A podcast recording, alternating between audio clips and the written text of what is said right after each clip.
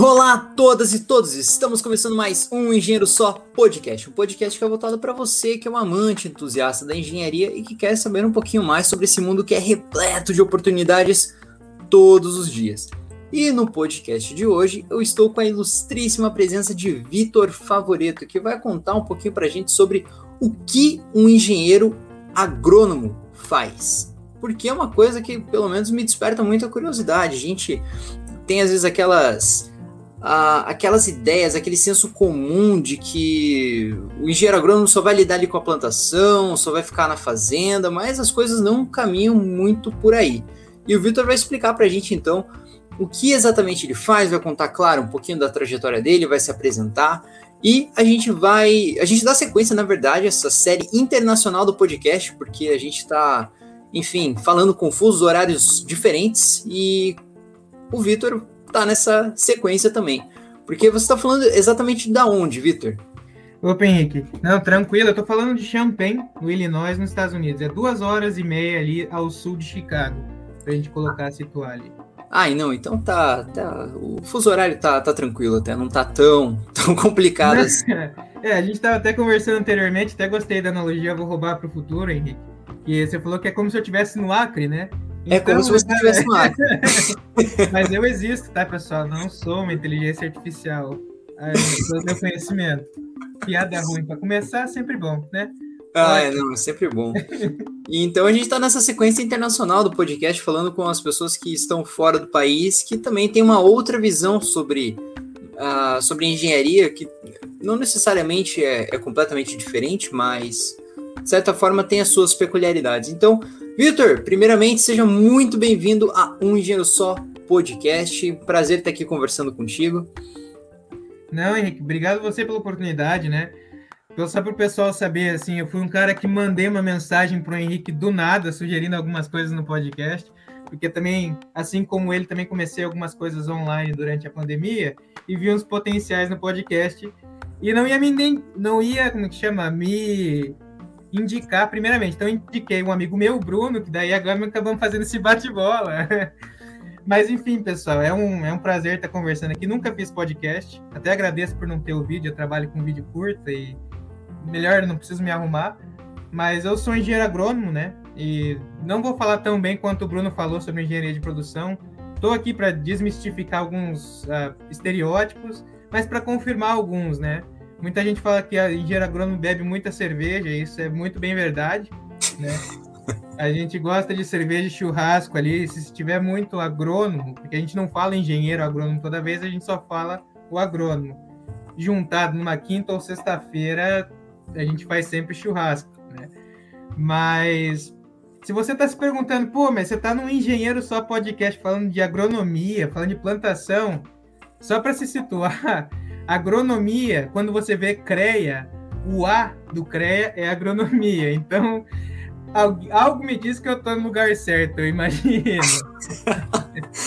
é, a gente até tava brincando, né, né Vitor? Porque uh, o A, de, o A do, do, CREA antes era de arquitetura, né? Mas teve rachas, brigas políticas, enfim, não, não sei uhum. dizer exatamente o que aconteceu.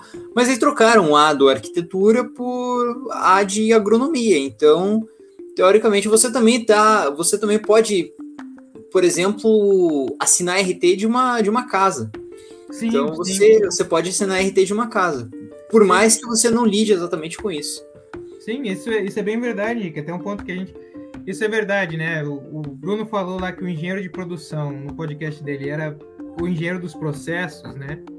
Nós somos o engenheiro rural, basicamente. Então, Antigamente, a gente era pensado como a pessoa que ia para essas propriedades rurais mais remotas e assinava tudo, tinha responsabilidade, inclusive, igual você falou de assinar um RT de uma casa, a gente pode, a gente tem essa qualificação, a gente tem, tem umas aulas de eletrificação e construções rurais durante a faculdade, mas eu não me sinto confortável fazendo isso, meu treinamento foi muito pífio nessa parte, né? Mas antiga, a gente tem essa, essa bagagem que antigamente a gente era referência no meio rural. Hoje em dia, com tudo interligado, já fica mais fácil, né? E tem espaço para todo mundo. A gente conseguiu abranger e expandir o agronegócio brasileiro tal. Então, é, a gente conseguiu focar mais nessa parte. E acho que até para a gente começar, então, a, pra, depois desse nosso, nosso aquecimento aqui, e eu acredito que você vai vender bem também engenharia agrônoma, porque é, apesar do Bruno, eu, eu, eu, dou o braço a torcer que o Bruno realmente é um excelente vendedor. O sim, marketing sim. do menino é impressionante, viu? Mas, mas eu tenho certeza que você vai fazer um ótimo trabalho também, Vitor. Não, não tenho dúvidas com relação a isso. Então, para a gente começar, me conte uma coisa.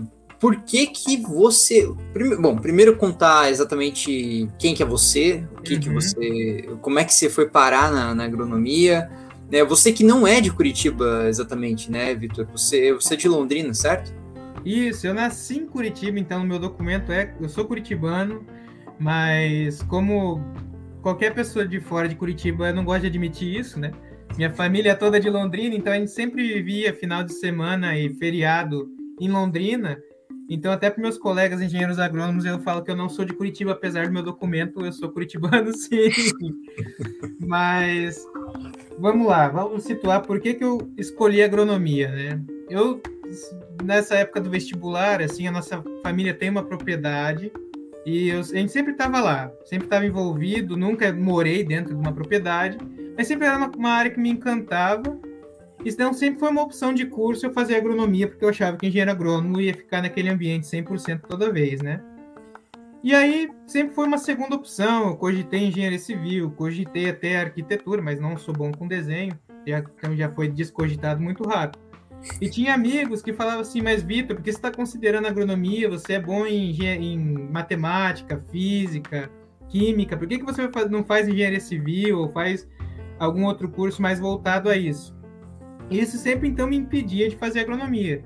Mas aí em 2011, né, meus pais me deram a oportunidade de fazer um semestre da minha, do meu ensino médio no Oklahoma, aqui nos Estados Unidos. Então eu saí lá de Curitiba, eu estudava no Marista, é um ambiente mais eletizado, né, um, um ambiente mais urbano, e fui para Oklahoma. O Oklahoma, pessoal, para a gente se situar aqui, ele é como se fosse a Paraíba dos Estados Unidos. É um estado muito rural, não é tão urbanizado quanto os outros estados americanos, tá? Então eu fui para uma cidade pequena, que tinha 20 mil habitantes na época, e fui muito bem recebido, era um ambiente mais rural, uma, uma atmosfera muito mais amigável, e voltei do Oklahoma já decidido em fazer agronomia e entrei no curso, né? Aí o pessoal, até contar aqui um caos, meu primeiro ano da agronomia, a gente teve uma professora de qualidade de sementes, a Lúcia, e uma das primeiras atividades para a gente se apresentar era falar por que a gente tinha escolhido o curso de agronomia. E eu, calouro burro que fui, né? Coloquei porque era fácil de passar, comparado a outras engenharias. Ai. O erro do jovem, né? O erro, o erro do, do jovem. Aí foi aquilo, né? Mas aí a gente conseguiu passar essa fase, aí ficou mais restrito só na. É uma brincadeira entre nós do, da, da turma, da mesma turma. Mas, mas foi por isso. E não me arrependi em nenhum momento, não me arrependo de ter feito engenharia agronômica. Tá? É um curso amplo, a gente tem muita questão do engenheiro, a gente tem essa resolução de problemas constantemente na nossa vida, independente da área de atuação que a gente for seguir. Tá?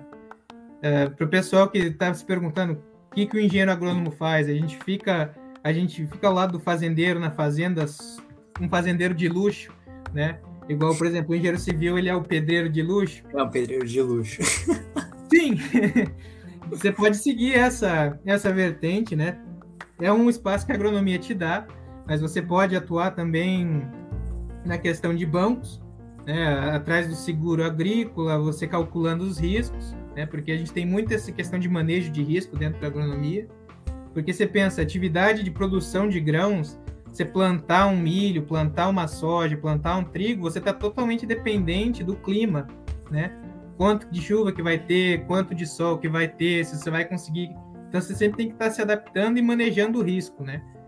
Então, aí, tudo que envolve manejo de risco a gente consegue entrar. Tem muito agrônomo que vai para segurança de trabalho também, porque, lógico, você está trabalhando com grandes volumes, grandes escalas, você precisa dessa, dessa questão e muito agrônomo que vai para a área industrial, né? vai, vai ser representante de vendas, porque daí usa esses conhecimentos técnicos adquiridos para ajudar na venda de uma empresa, entrar em cargos comissionados também.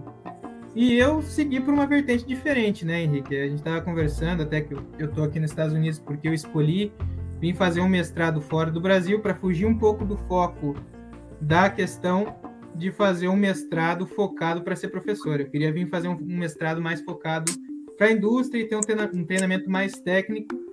E aí sim eu caio no estereótipo de novo, porque meu mestrado é em produção de grãos, então eu fico ali na fazenda, no campo, medindo e avaliando minhas plantas. Ai, ai. Eu, eu só queria fazer um paralelo quando você falou que a professora pergunta, que a professora fez a pergunta e você colocou porque era fácil de passar. eu, me lembrei, eu me lembrei de um, de um colega meu da faculdade, que era um veterano meu, que uma vez ele foi fazer uma. Agora eu não lembro se era uma prova final de.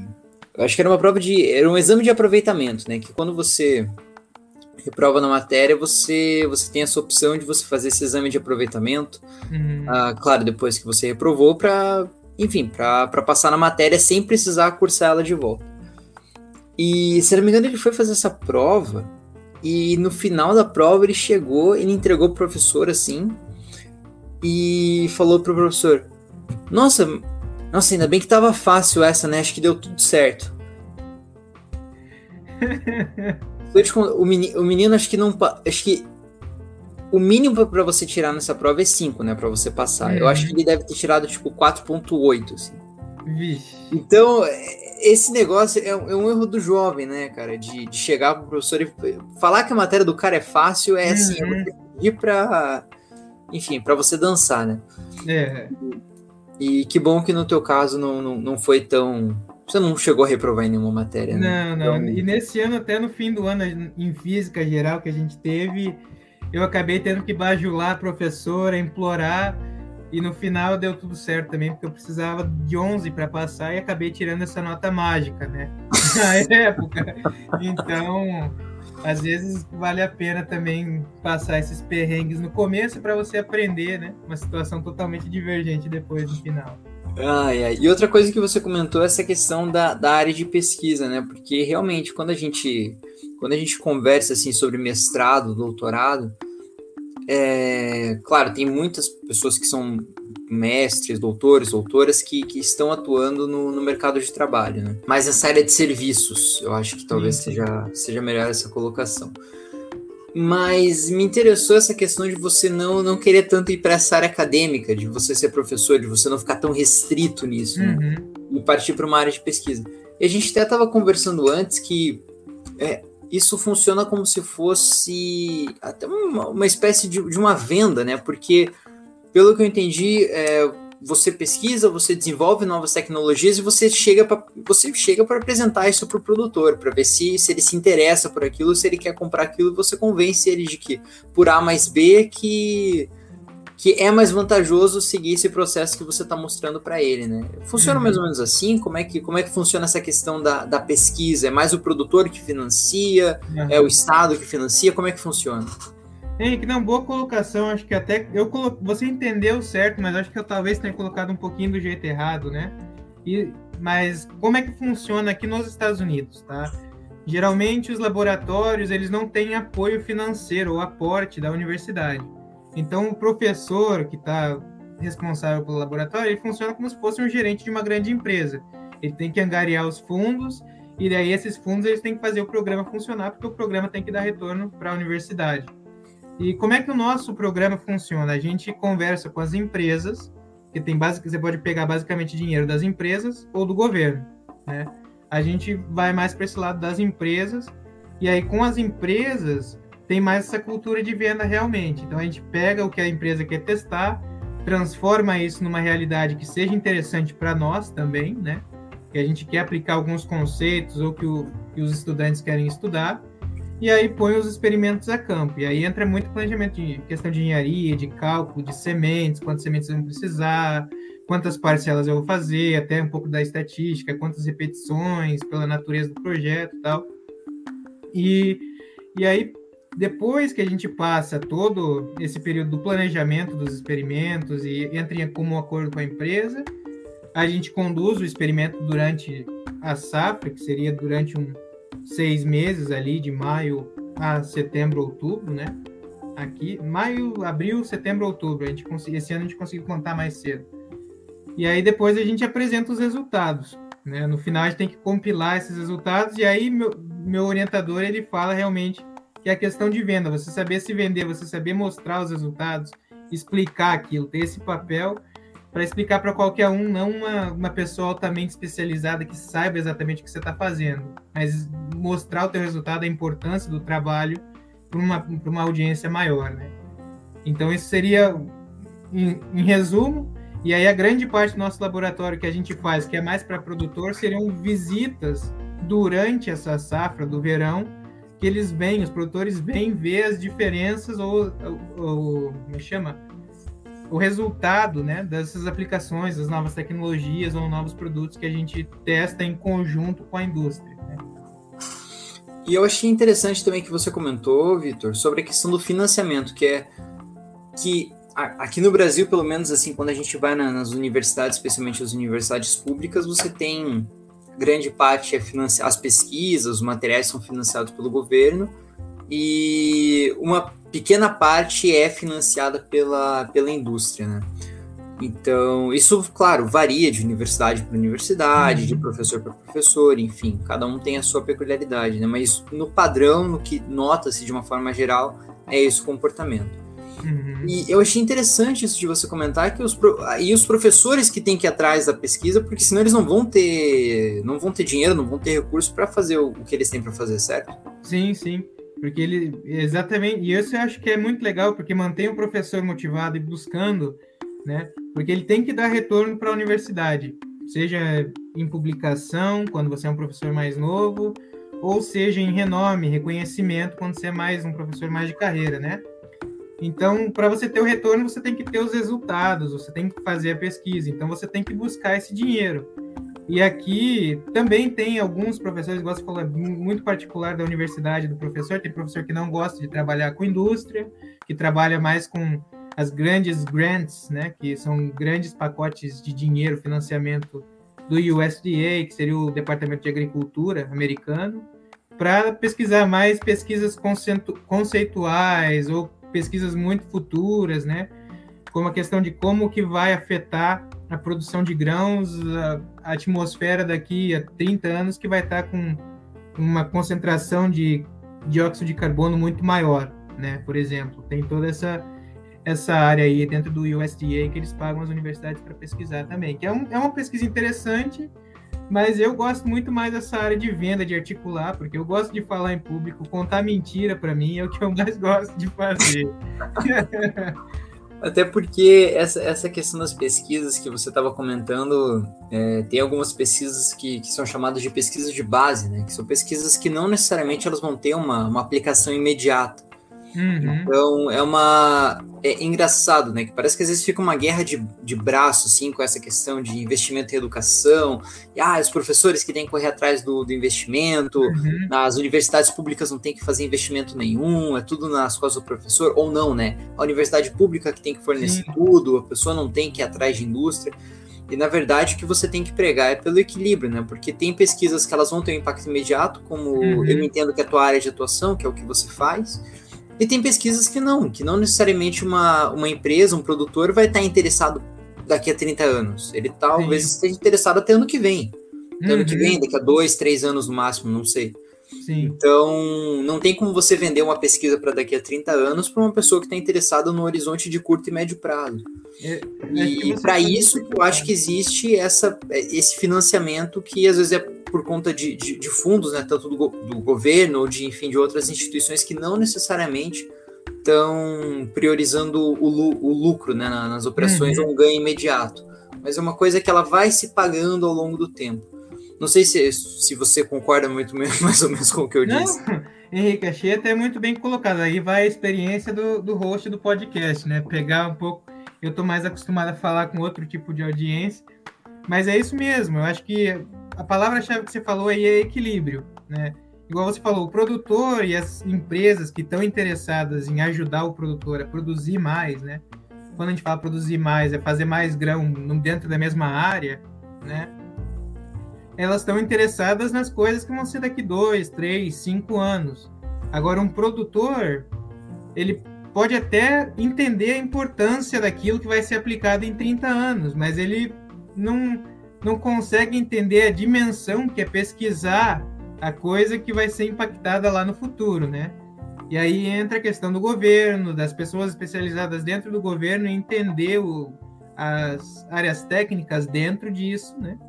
E aí financiar essa parte, a questão do equilíbrio que é o, o, que a gente tem muito na agronomia deficiente no Brasil. Não sei como é que é na engenharia civil, tá?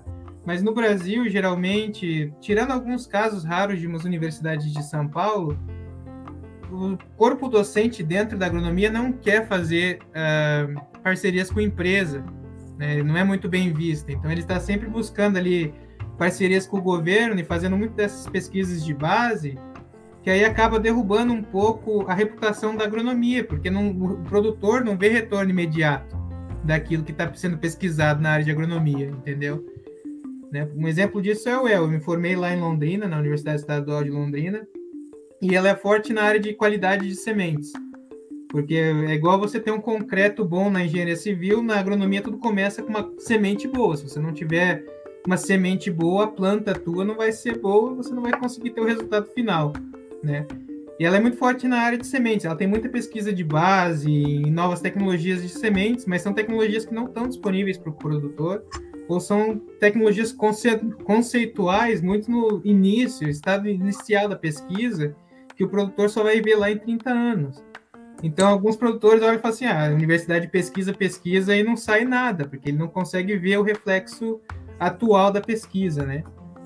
Então, isso é, acho que é até uma coisa que a gente estava até comentando, que aí, de novo, converge a engenharia agronômica e a engenharia civil, que às vezes falta a comunicação né, da, do, dos resultados de pesquisa de base, ou as pesquisas que a gente desenvolve nas universidades, para os usuários finais dessa pesquisa, né? Seja na engenharia civil aí, as, as empresas de construções, como seriam as empresas do agronegócio para agronomia, ou os, os, pedreiros, os mestres de obras, que seriam os fazendeiros, né, na, na, na agricultura, na agronomia, enfim.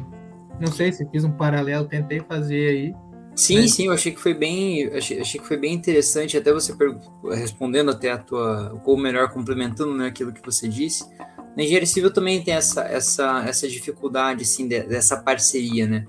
Você, ah, por exemplo, a gente nota uma grande parceria, por exemplo, da, das universidades com as cimenteiras. Então, uhum. vai ter parceria com o Itambé, com a Votorantim, porque interessa, interessa, interessa você ter uma, uma pesquisa de um concreto melhor, de, uhum.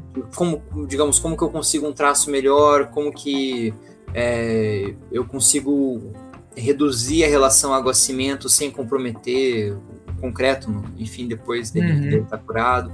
Enfim, você você tem essas, essas parcerias com as indústrias, assim, que eu diria que são indústrias mais imediatas, né, que são as indústrias, as cimenteiras, que é o que uh, movimenta grande parte das, da, da, construção civil no Brasil, uhum. mas com, a, com as outras engenharias, às vezes tem alguma questão de algum modelo reduzido, uh, por exemplo, o Lactec, onde eu trabalhava, tinha feito um modelo reduzido de Belo Monte, então, que o pessoal fala que é, se você quer ofender uma pessoa que faz modelo, é, você tem que chegar para ela e falar que ela faz uma maquete. você matou o trabalho daquela pessoa, ela vai te odiar pro resto da vida dela. Porque modelo não é maquete. Então, essa já é, a, já, é a, já é o primeiro passo, assim. Uhum. Mas, mas tem esse, essa parceria, mas ela também, ela, ela, em muitos momentos, ela, ela poderia ser melhor. Ela poderia ser maior, uhum. poderia ser melhor. Mas a gente esbarra em outras questões, né, Vitor? Às vezes a gente esbarra na, na falta de procura dos, dos, professores mesmo, às vezes a gente esbarra também na falta de investimento do governo, enfim, são, são uhum. vários fatores que vão se somando e que no final das contas é, prejudicam as parcerias e principalmente o, o que a gente está fazendo aqui, né, que é a comunicação. Uhum.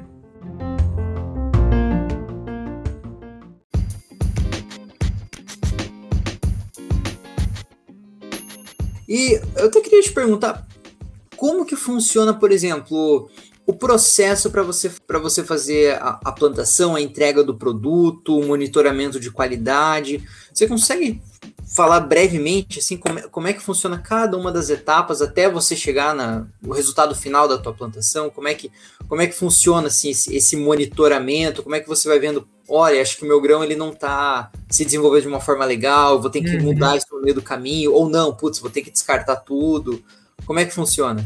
Sim, sim, que acho que é até, até legal, porque até o momento a gente está falando mais da, das oportunidades, a questão da, da pós-graduação, né? A gente não entrou para a pessoa que está interessada na engenharia agronômica, o que, que é. Né?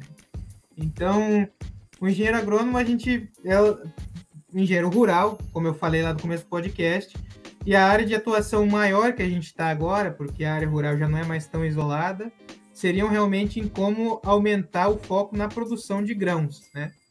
Não só de grãos, mas a, a produção agrícola.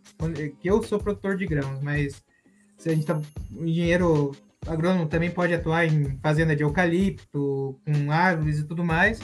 Mas vou tentar vender meu peixe de produção de grãos aqui, né? Como é que é o negócio? Geralmente a realidade do produtor rural. Eu sou um fazendeiro, eu tenho um pedaço de terra. Eu vou na cooperativa, tá? Eu compro a minha semente e vou lá com o meu trator, com a minha plantadora e planto minha semente. Tem uma janela certa que o governo, através de pesquisas, tem para plantar cada tipo de planta, porque tem questão de doença, questão biológica, o, se o ciclo não desenvolve muito bem, você está fora da janela tal. E essa janela é muito importante também para a questão de seguro agrícola. Porque, como eu falei no começo, a gente trabalha muito com manejo de risco, o seguro vem para cobrar, né? Ou vem para cobrir esse risco. Às vezes você perde a lavoura e o seguro te dá uma, uma base daquilo que você gastou e um, e um tanto a mais para você conseguir sobreviver, né? Mas enfim, beleza. Aí plantei minha semente lá, tal, na janela, e minha semente começou a desenvolver bem, tá? O que, que a UEL faz? A UEL ela atesta a qualidade dessa semente. A, a UEL é muito inovadora nessa questão de desenvolver novas tecnologias de como saber se minha semente está boa ou não. Não vou entrar muito em detalhes, mas digamos plantei a semente boa, a soja começou a se desenvolver. O que, que o agrônomo faz dali a partir de então? Né? O agrônomo que está lá na cooperativa, que vendeu a semente para o fazendeiro, vai ser um, um agrônomo parecido, ou vai ter um agrônomo lá que vai ser responsável em vender as coisas que a soja ou a planta precisa durante a safra. Que assim como uma, uma obra precisa de materiais, do trabalho do, do pedreiro, enfim, para a obra ser se construída, a planta também precisa de matérias-primas para ela conseguir se desenvolver, né? Então, ser, mas o nosso é um, é um ser biológico, não um ser material. Então, é nitrogênio, fósforo, potássio, às vezes ela fica doente, aí você precisa aplicar fungicida, herbicida, como se fosse dar né, alguns remédios para a planta ali para evitar não só remediar a doença dela, mas também evitar que ela fique doente. Então o agrônomo ele vai cuidando durante essa produção aí para a planta não sofrer nenhum tipo de estresse do melhor jeito possível. Lógico que, que o agrônomo que está mais na cooperativa, na área da revenda, ele vai querer vender o produto, porque ele tem um cargo comissionado. O agrônomo que está do lado do produtor, ele vai querer o melhor retorno para o produtor, ou seja, o melhor retorno do investimento, né? Então a gente tem vários agrônomos ali atuando. O agrônomo que está na seguradora vai querer ficar atestando, ver se o produtor fez tudo do jeito que estava no contrato, né? E, enfim, aí a, a, soja se desenvolve, a planta se desenvolve, e no final você vai colhendo, né? E você tem que colher essa planta. Você não tem a janela para colher, igual no plantio você tem. Só que o teu desafio na colheita é que você não quer que essa planta fique muito no campo, porque senão ela acaba perdendo qualidade, né? É igual você deixar um, uma comida fora da geladeira, digamos assim, né? Ela vai, vai perdendo qualidade, vai se deteriorando até que ela não, não dá em nada. E agora meu Google aqui, como sempre. Bom, eu adoro o Google, porque ele funciona nessas horas que não precisa. não, mas, cara, mas isso é, é, é muito bom, cara. É, na casa da minha namorada tem uma TV que liga sozinha. Então, de madrugada a TV liga. E são coisas assim que não, enfim, não tem muito como você explicar. Assim, ela, ela liga, o celular às vezes começa a falar, enfim. Eu tenho, às vezes eu tenho um pouco de receio da tecnologia, às vezes eu tenho um pouco de medo. Sim, eu... sim, ele tá escutando toda hora ali. E às vezes você chama ele, ele não quer falar, mas às vezes ele tá escutando, ele quer dar opinião também. Isso me acontece bastante comigo. Então, assim, peço desculpa, né? Mas o Google queria falar, talvez até queria se me corrigir, mas não. Deixa eu contar minha mentira aqui em paz, Google, fazendo favor.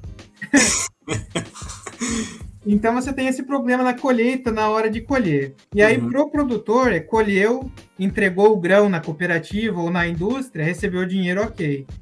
Mas para o agrônomo ainda não acabou esse desafio, porque depois que saiu da, da fazenda, tem um agrônomo que está na indústria que ele tem que saber secar o grão, ele tem que manter a qualidade desse grão até ele ser processado, né? E tem o, o, esse é o, agrônomo da indústria e tem o agrônomo que pega o processamento do grão e tem que vender, né, para os produtores de animais, que daí você o grão você processa, no caso da soja, para fazer óleo de soja, então aquele óleo que você compra no mercado, ou fazer tem muito whey de soja que você compra, que o pessoal fala que faz academia, o whey é proteína. Então, a, a, antes de virar proteína, antes de virar whey, a soja ela é um farelo, depois que você tira o óleo, e esse farelo é rico em proteína, então ele vai muito para a produção animal. Então, você tem um agrônomo ali que trabalha também com um pouco de produção animal, né? Só que essa parte de produção animal começou a ficar muito complicada e a gente acabaram criando, separando o curso, que é o curso de zootecnia, para cuidar dessa parte de produção animal. Mas a gente também tem algumas qualificações ali. E também a questão da comercialização do mercado futuro, que daí já é um, um tema mais atual, né? Que aí entra muito agrônomo que fica analisando o mercado, ou é consulta, o, o produtor contrata ele para ele vender uns acordos em mercado futuro, ter um preço certo lá, né? É igual você, basicamente, ele fecha um orçamento antes de ter o produto final, e, e aí tem toda essa parte de comercialização que o agrônomo atua também. Então, você que está escutando o podcast, se você quer, se, se interessou por algumas dessas áreas aí, ou a pesquisa que a gente vem falando, e se você quer ir para a faculdade, tomar cachaça e tomar cerveja, e com gente boa, é agronomia certeiro para você. Pode ficar tranquilo, tá? Não o Henrique não venha para engenharia agronômica. É, eu, diria, eu diria que quase todas as engenharias têm essa, tem, essa tendência, né? Eu até ouvi um ditado uma vez que você vê o nível da universidade de acordo com a proximidade do bar. É. Então, o mais próximo bar, desconfia da universidade.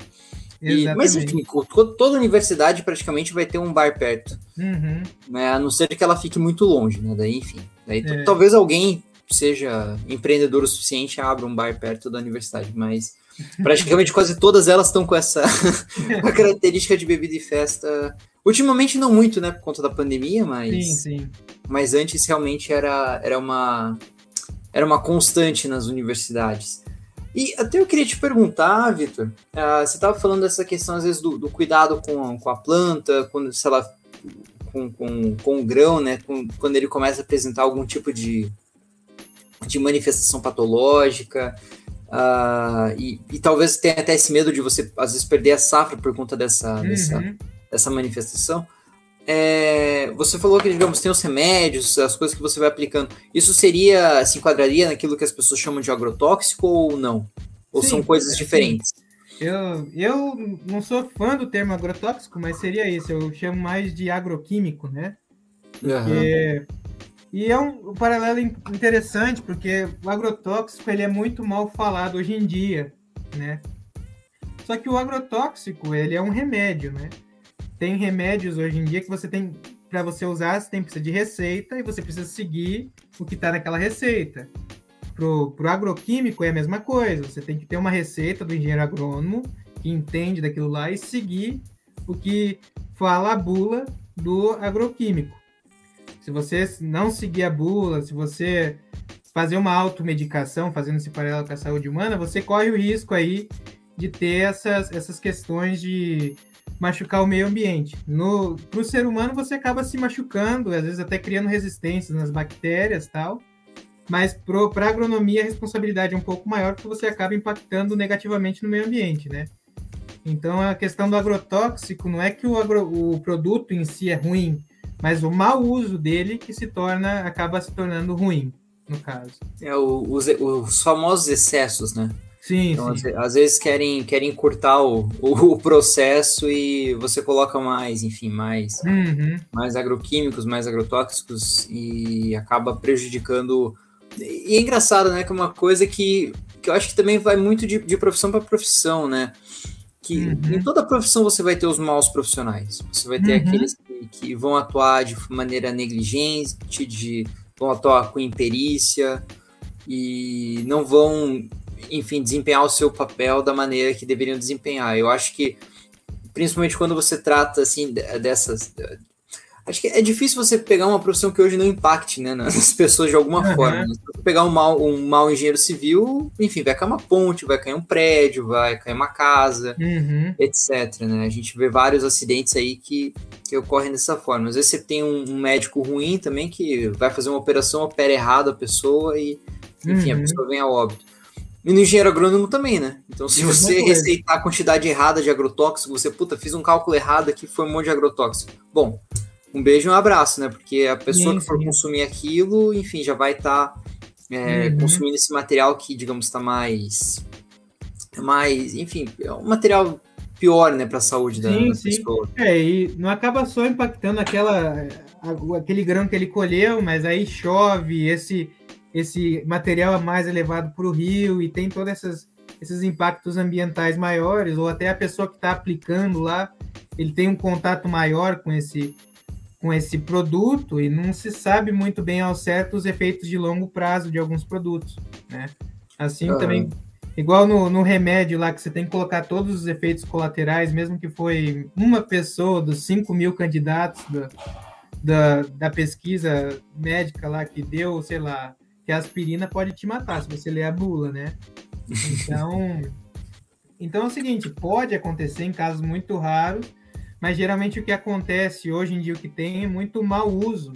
E aí as pessoas, como a gente, nossa geração tem muito essa cabeça, como são empresas grandes, acabam culpando muito mais a empresa, né? E que daí difere um pouco da, da engenharia civil. Se o prédio cai, o pessoal vai no engenheiro civil e, né, e derruba. E, mas se o, o produto é mal usado na lavoura, o pessoal vai na empresa que é dona do produto, né? E a empresa, tudo bem, ela é responsável pelo treinamento do engenheiro agrônomo que está representando aquele produto, então não estou eximindo ela de culpa, mas são muito mais outros responsáveis e por isso que a gente precisa de um receituário agronômico quando receita esses produtos, né? Porque você precisa ter alguém responsável por aquilo.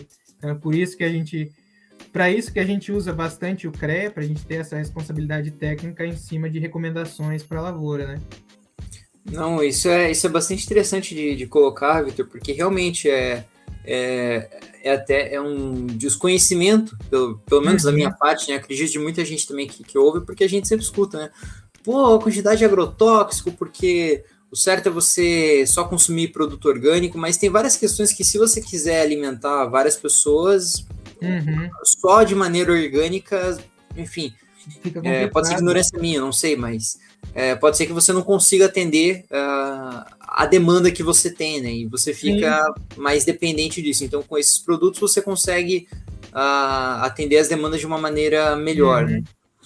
Sim, sim, é isso mesmo. E, é, e esse é grande parte de desenvolvimento tecnológico, não só do, do agrônomo, mas de outras áreas também a gente consegue plantas muito mais evoluídas hoje, que elas têm um potencial muito um potencial de produzir muito grão, por exemplo.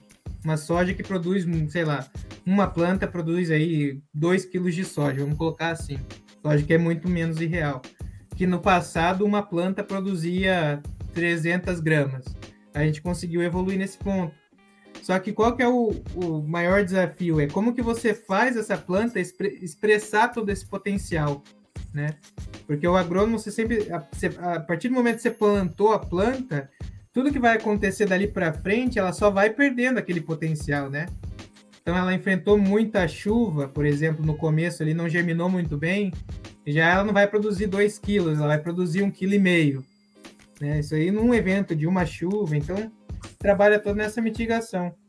E essa questão de produção orgânica é muito bom esse, esse enfático, né? Porque a gente conseguiu essa, esse aumento de tecnologia para ela não perder o potencial produtivo, né? Que aí seriam a questão dos agro, os agroquímicos e alguns fertilizantes. Mas a, a produção orgânica, né? Ela também tem seus problemas, porque tem algumas coisas que ela não consegue lidar, e às vezes tem doenças que ela não consegue mitigar e ela tem que usar esses agroquímicos, né? Então essa questão da certificação orgânica tem que prestar às vezes atenção e na, na questão orgânica, como é, é coisa muito mais manual, assim, é uma coisa feita de mais maneira um pouco mais arcaica, no meu entender. Por exemplo, você vai pôr esterco na, na, na plantação orgânica, às vezes pode ter contaminantes como metais pesados também. Né? Então uhum. tem não é 100% santo o, orgânico também, também tem os seus, os seus lados negativos. Né? E aí outro ponto que eu até gostaria de comentar é a questão dos organismos geneticamente modificados, né? Que o pessoal fala que não é para comer os transgênicos porque fazem mal, porque não tem estudo a longo prazo, e enfim. Realmente, não, não tem estudos assim, 200 anos, 300 anos, porque são tecnologias relativamente novas, né?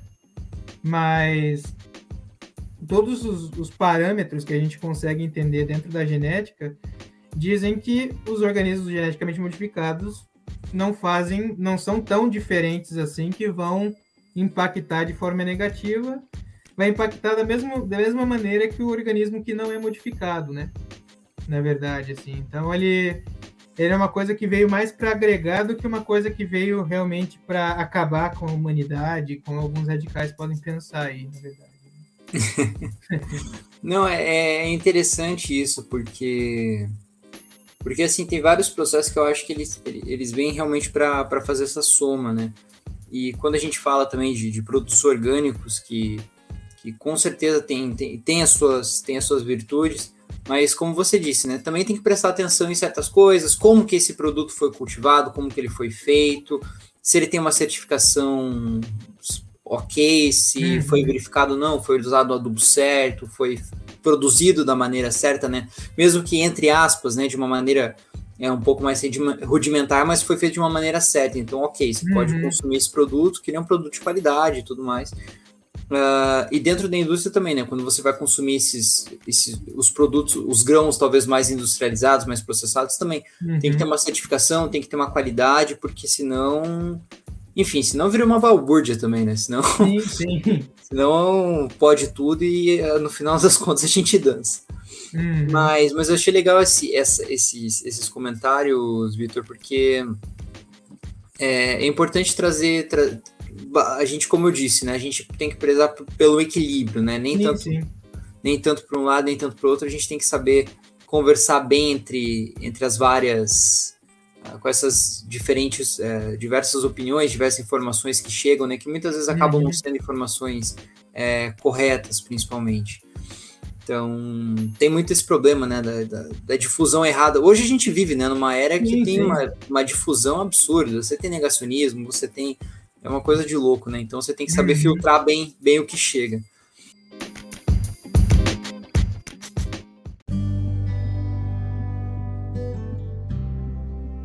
E até queria te perguntar, Vitor, você tem, você também tem um trabalho online, certo? Sim, sim. Você, que é uma coisa que inclusive me falaram, eu confesso que ainda não tive a oportunidade de ver, mas eu acho que eu não te sigo no LinkedIn ainda, eu tenho que fazer isso.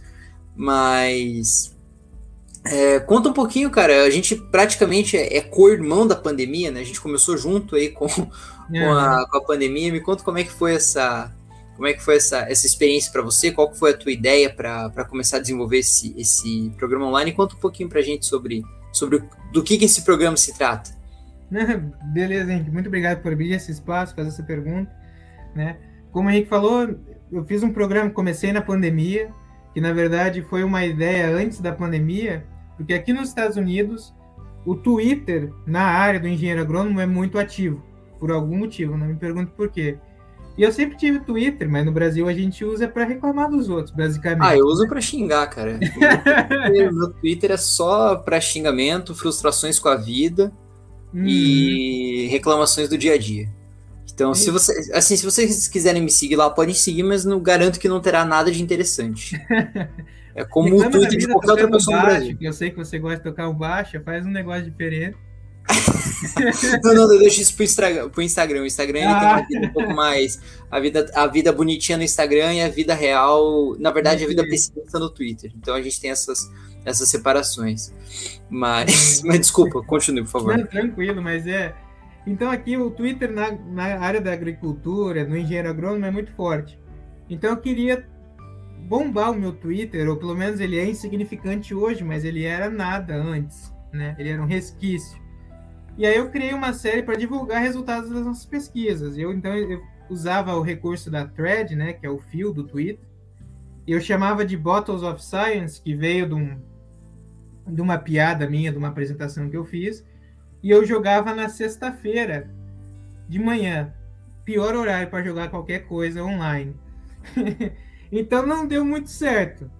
E aí, com a pandemia, apesar de eu tentar insistir no formato durante o inverno, com a pandemia e com a nossa safra começando, o nosso laboratório que a gente recebe, como eu falei antes, muita visita, a gente fala muito, a gente expõe muito a público, né? E eu gosto de falar em público, só que a gente não ia ter nenhuma visita com a pandemia. Então eu pensei e joguei isso online. E aí, ao invés de chamar de Bottles of Science, eu coloquei como Shots of Science. Fica ainda mesmo na. A piada em si não muda na arque ali, né, na origem. E ela ficou como Shots of Science, e aí jogava vídeos no Twitter de, da pesquisa que estava acontecendo no laboratório, o que, que a gente via de diferente, o que, que quando a gente aplicava uma tecnologia diferente, o que, que acontecia com a planta. E eu fazia isso no Twitter, e o Twitter ele tem um recurso que limita o vídeo a 2 minutos e 20. E meu Twitter, como eu falei, irrelevante, então não, não teve muito impacto. Aí eu trouxe isso para o LinkedIn. E no LinkedIn, é, na área agronômica, imagino também na área da engenharia civil, é muito forte o profissional. Né? E a gente tem um gap, um intervalo muito grande entre fazer a pesquisa e mostrar os resultados. Então precisava de alguém falando isso. Então eu joguei no LinkedIn e foi sucesso para os brasileiros. E aí outro ponto em comum que a gente tem, Henrique, que você posta seus podcasts quinta-feira cedo. E eu também, mas você faz isso desde o começo. Eu por tentativa e erro acabei descobrindo que quinta-feira cedo é o lugar para postar o conteúdo, porque as pessoas vão estar interessadas, porque elas não querem começar projetos novos, porque já é quase sexta, então elas vão dar aquela surfada no LinkedIn ou até em algum no, no Spotify, no teu caso, procurando algum conteúdo novo para ver alguma coisa rápida. Então, esse formato de vídeo rápido me ajudou, porque é o que a gente está, que foi acelerado com a pandemia, né? Lógico que um podcast diferente, você está fazendo outras coisas escutando um podcast de fundo, mas o meu é um vídeo rápido, realmente um shot ali, um, um videozinho curto, só mostrando o que está acontecendo no nosso laboratório e também tentando me vender, né? As minhas habilidades de comunicação. Então, funciona como uma via de dois gumes, não sei como é que fala isso. É uma via de mão dupla, né? Exatamente. Uma, uma, faca de dois gumes, uma. Mas via de mão dupla é mais. Eu acho que é, é, é mais bonito. Uma faca de dois né? gumes pode ser perigoso. eu ia ser meio snob, falar que, ah, tô aqui nos Estados Unidos há quatro anos, a gente esquece português, mas isso é mentira, só para ser snob mesmo. Eu errei. oh, mas você não passa por isso. Quando, quando, porque às vezes tem, tem algumas coisas assim que você vai conversar com as pessoas, de tanto você falar, às vezes você vai falar, e puta, volta a falar em português, você, tipo, às vezes você fala errado, assim, você fala, nossa, puta, falei errado com a pessoa. Já aconteceu isso com você? Ah, várias vezes. Mas eu invento palavra no português, no inglês. Porque você acha que existe. Aí você faz. Aí as pessoas não entendem. Mas é isso é que nada né? porque elas não entendem. É. Já fiz alguns trabalhos de traduções também. É um negócio mais complicado, mas às vezes dá um bug, dá um bug bem grande. Principalmente quando eu vou para o Brasil, eu tento falar inglês com o pessoal do Brasil, ou de uma maneira mais americana. E quando eu volto para cá, do Brasil para cá, eu tento falar português com os americanos aqui. Então minha chave demora, assim, dá uma, uma imersão, uma imersão na, na cultura. É, é complicado. Ô, Vitor, e, e, até a gente estava conversando, a gente está caminhando para o fim do podcast, mas a gente estava conversando antes da gente começar a gravar que que o Vitor tem um, um, A gente descobriu que a gente tem um, um, costume em comum, que é uma, uma peculiaridade que eu não sei. Eu acho que ela é muito rara, são poucas as pessoas que, que, que, que têm isso, eu acredito eu, não sei, dentro da minha plena ignorância, mas que é o hábito de você colecionar camisa de times locais e de preferência times ruins. Exatamente. Então, isso eu achei sensacional, porque a gente estava conversando, eu falei, não, quando eu viajei para Maceió, eu comprei camiseta do CSA, do CRB e do Asa, quando o CRB tava na Série B, o CSA tava na Série C e o Asa eu acho que tava na Série C também. Então, assim, eram times que. O CSA, por exemplo, eu nunca tinha ouvido falar. Uhum. Daí eu só fui ouvir falar quando subiu pra Série B, bateu o meu time, que é o Paraná, inclusive. Uhum. Deu um cacete no Paraná. Que hoje é o time ruim aqui de Curitiba, né? Mas. Não, é, acho que vamos evitar falar do Paraná, porque eu sou atleticano, né? Então. não, não, não, posso humilhar as pessoas, principalmente o host do podcast hoje, né? Não, tadinho do meu, tadinho do meu time. A gente tá na Série D, mas a gente vai voltar. A gente vai voltar. Eu tenho, eu tenho muita esperança. Eu tenho... Ah, eu Cara, eu vi o Paraná na Libertadores, meu amigo. Eu vi o Paraná na Libertadores. Eu vi o Paraná chegar na Libertadores, o Paraná na Libertadores. E o Paraná caiu pra Série B no dia do meu aniversário. No dia hum. 2 de dezembro de 2007, o Paraná caiu pra Série B. Eu tava assistindo, perdemos de 3 a 0 pro Vasco. Vixe. Aquele jogo ficou.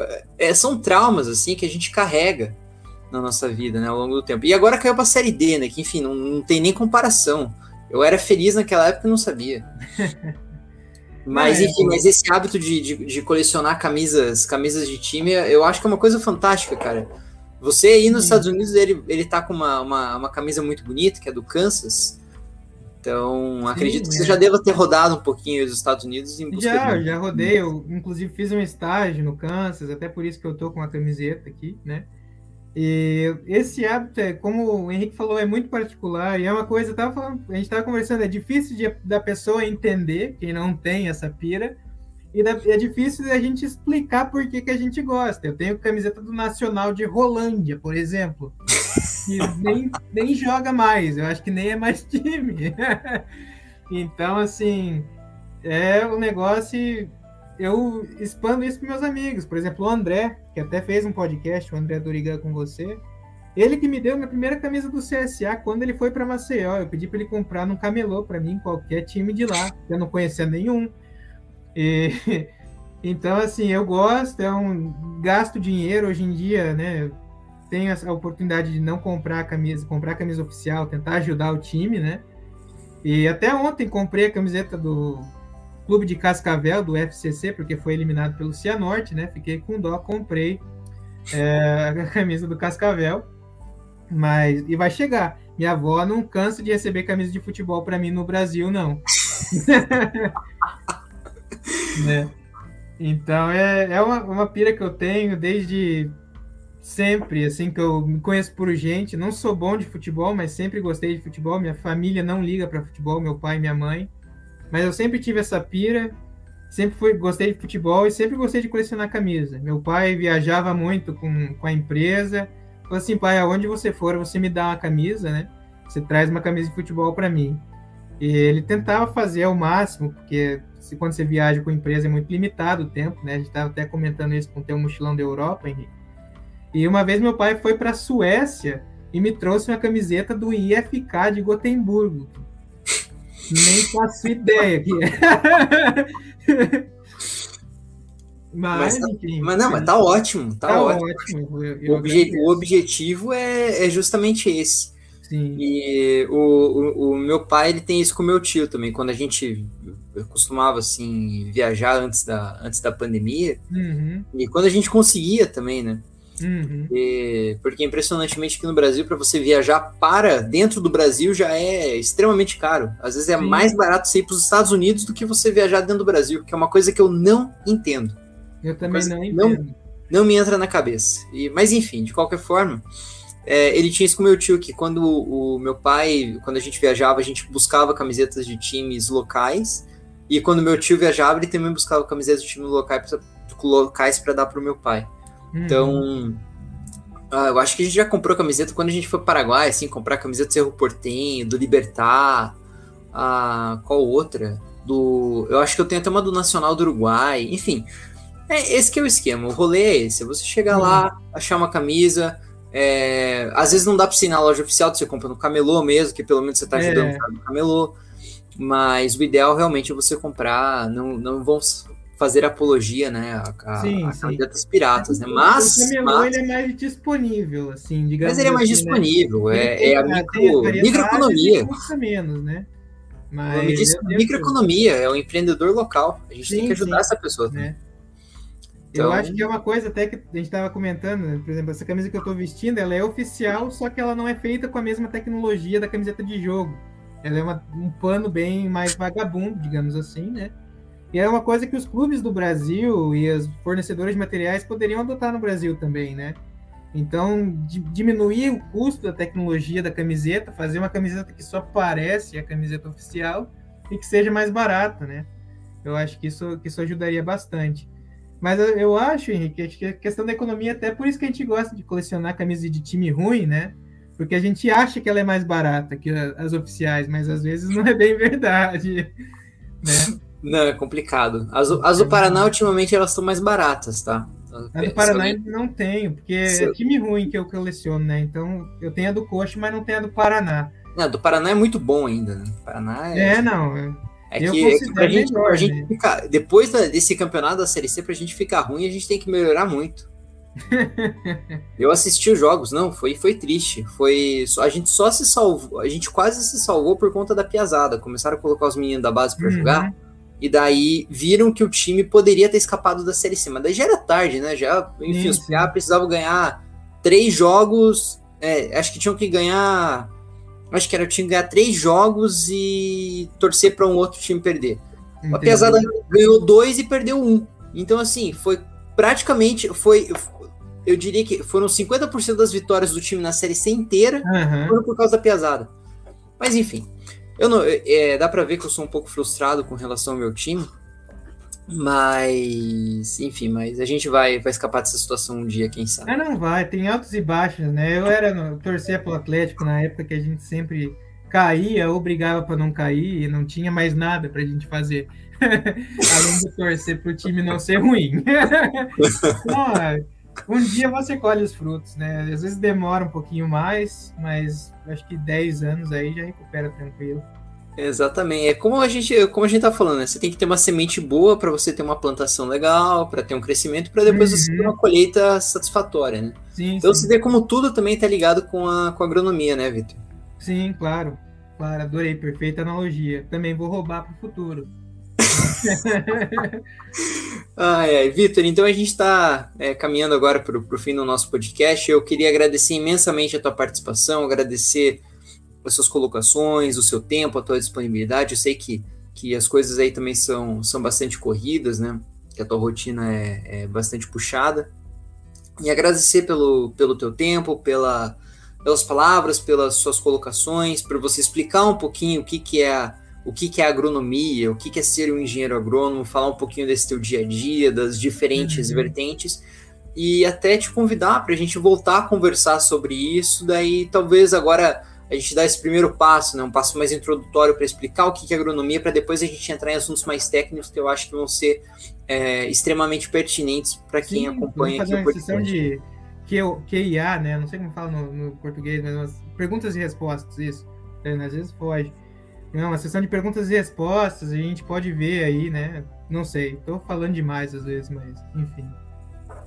Não, Fica a gente tem que fazer... cortar essa parte no podcast. Não, a gente vai fazer as nossas parcerias. A gente vai fazer as nossas. A gente já estava conversando antes, a gente vai estar tá é, uma junção do, do Shots of Science com o Engenheiro Só. Eu acho que acho que dá para a gente fazer uma, uma mescla legal nisso. Se você topar, a gente, enfim, a gente vai fazer essa, essa combinação que eu acho que vai ser bastante interessante, no mínimo. Não, podemos fazer, tá, tá sempre aberto aí, né? E você que está escutando, se quiser sugerir lá, me segue no LinkedIn, no Twitter. De preferência no Twitter para dar uma bombada mais, mas no LinkedIn, é Vitor Favoreto lá e assista o Shots of Science. E, e veja, fale para o Henrique, fala assim, Henrique, esse cara aí não vale nada, o Henrique continua com a parceria que às vezes vai dar fruto bom. Bom, pessoal, eu vou deixar as redes sociais do, do Vitor aí disponíveis também para vocês acompanhar o trabalho dele, tanto no, no Twitter, no, no, Instagram e no LinkedIn, principalmente, que é onde ele coloca os conteúdos.